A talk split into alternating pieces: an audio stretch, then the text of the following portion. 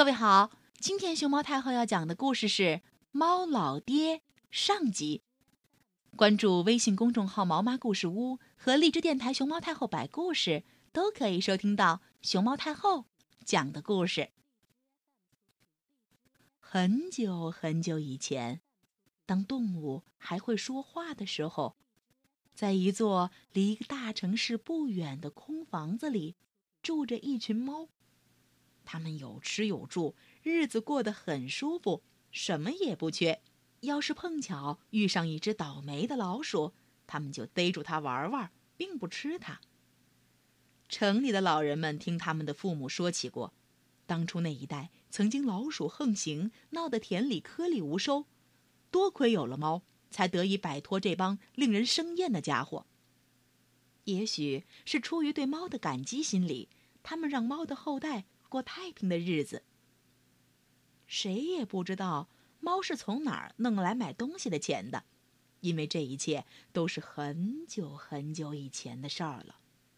但是有一件事儿却是无疑的：他们有足够的钱雇仆人，因为尽管他们在一起生活的很幸福，也不像人们那样好吵嘴打斗，他们却不会整理家务，他们不愿意吃生的食物。总要设法请人给他们做饭，他们并不难伺候。不过，多数妇人和猫待在一起，很快就厌倦了，因此猫群总难于长期留用一个佣人。城里人一旦身无分文的时候，总爱说：“我去跟猫作伴去吧。”许多妇女也确实去了。有个叫丽奇娜的姑娘，在家日子不好过。因为她寡居的母亲喜欢她姐姐，而不喜欢她。姐姐要什么有什么，而妹妹却吃不饱，穿不暖。要是丽奇娜抱怨的话，准得挨揍。有一天，她终于忍受不了了，大声对妈妈和姐姐说：“你们都那么恨我，我想你们一定愿意我离开。我要去和猫一起过日子了。滚吧！”母亲喊着，顺手。从门背后拿出一把旧扫帚柄，对着丽奇娜就追了过来。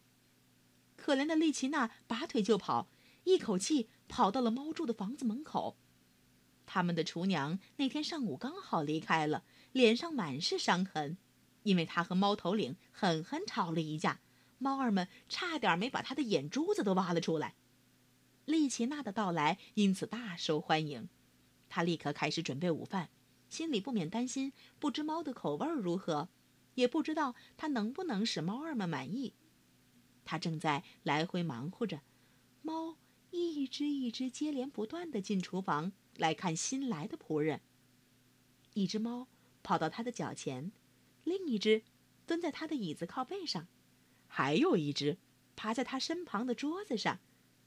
另外还有五六只在靠墙的架子上的坛坛罐罐中间跳来跳去找东西吃，它们呜呜直叫，对新来的厨娘表示欢迎。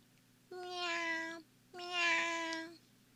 可是丽奇娜还听不懂他们的语言，时常不知道他们想要她干什么。她是个好心肠的姑娘，她俯身抱起在地上乱滚的小猫咪，给争吵的猫儿劝架：“嘿，别打了，猫猫们。”瞧瞧，她还把最老的瘸腿猫抱在膝盖上，轻轻地抚摸。丽奇娜的善意自然博得了猫儿的好感。等到他习惯了他们的古怪行为之后，猫儿们更加喜欢他了。房子收拾的比以前任何时候都要干净，肉也做得好吃极了。生病的猫更是受到细心的照料。几个星期过去了，一只老猫。来拜访他们，他们都管他叫老爹。他住在山顶的一个粮仓里，时常要下山来看望他们。他也非常喜欢丽奇娜。他问道：“喵，这位黑眼睛的小姑娘，待你们好吗？”猫咪们异口同声地说：“喵，好的很，老爹。喵，从来。”还没有一个仆人像他那样好。没错，没错，他特别好，特别好。他每次来的时候都听到同样的回答。可是，过了一段时间，细心的老猫看出来，小姑娘的神情越来越悲哀。孩子，怎么了？谁欺负你了吗？喵。有一天，猫老爹发现丽奇娜在厨房里都快哭了，就问她。丽奇娜终于忍不住哭了起来，她啜泣着说：“哦，没有，他们对我都很好。”但是，我很想知道家里的情况，很想念妈妈和姐姐。老猫很体贴人，有几分懂得他的心情。你回家吧，他说：“要是你不愿意，就别回来了。不过，我得先酬谢你对我儿孙们的好处。跟我下地窖去。”你还从来没去过呢，我一直锁着它，钥匙我随身带着。他们走到厨房底下的圆顶地窖里，丽奇娜诧异的四下看望，在她面前摆着两个大陶缸，一个装了油，另一个盛满了一种金光闪闪的液体。我得把你在哪一只缸里浸一下呢？喵！猫老爹说完，咧嘴笑了，露出犀利的牙齿，两撇胡须直挺挺的。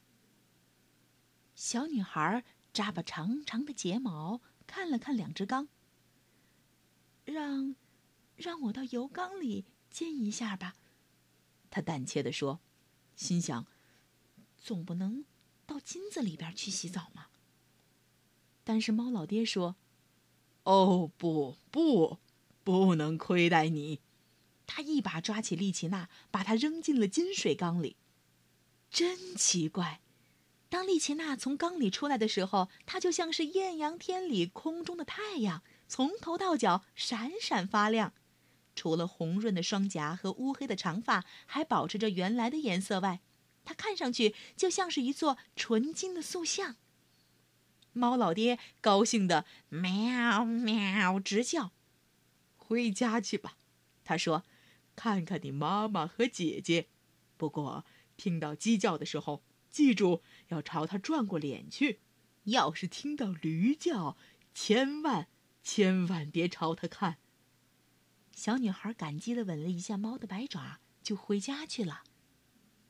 为什么猫老爹让丽奇娜？只能对着朝他叫的鸡回过头呢。看到离开家很久的丽奇娜再次回到家里，她的妈妈和姐姐又会怎么对待她呢？等待丽奇娜的会是怎样的生活呢？明天，猫老爹下集继续为你讲述。